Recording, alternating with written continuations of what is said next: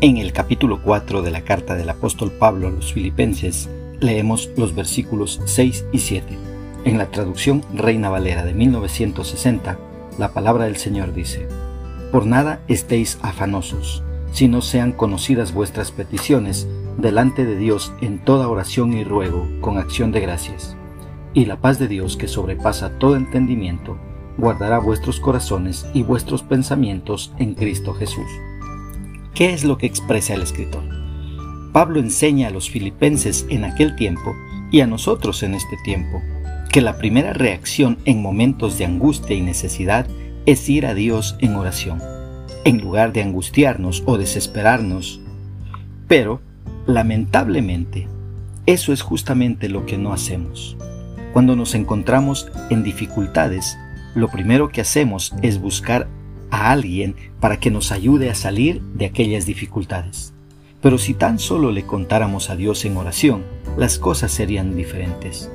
Veríamos cómo Dios nos ayuda dándonos sabiduría para poder soportar las aflicciones, o nos guiaría a las personas correctas para que nos ayuden en nuestra necesidad.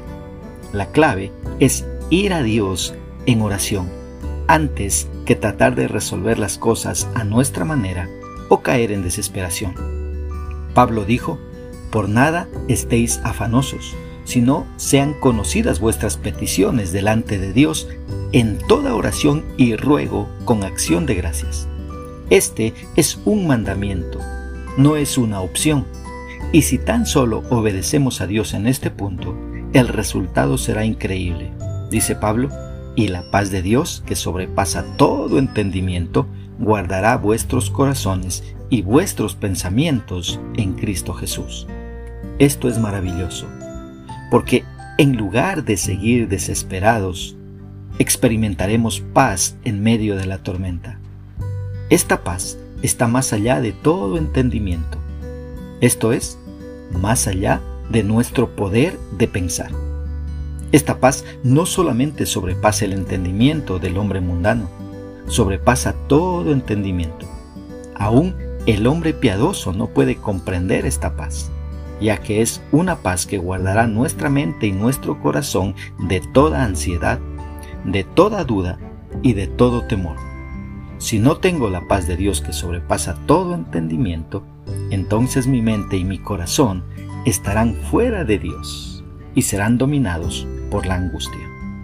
¿Cómo podemos aplicar esta porción bíblica a nuestra vida?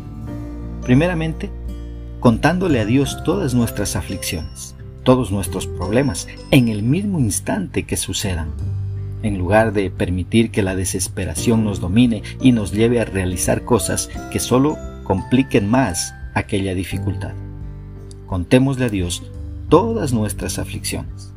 Una segunda aplicación, confiando en que Dios es soberano y siempre hace lo mejor para sus hijos, aunque no lo entendamos en ese momento aunque no entendamos lo que nos está pasando, sepamos que Dios está en control. Pidámosle fuerzas y sabiduría para saber qué hacer en aquella situación. ¿Y cómo le contamos a Él? Pues a través de la oración. Confiemos en que Dios es soberano y siempre hace lo mejor para sus hijos. Que Dios nos ayude a poner por obra su palabra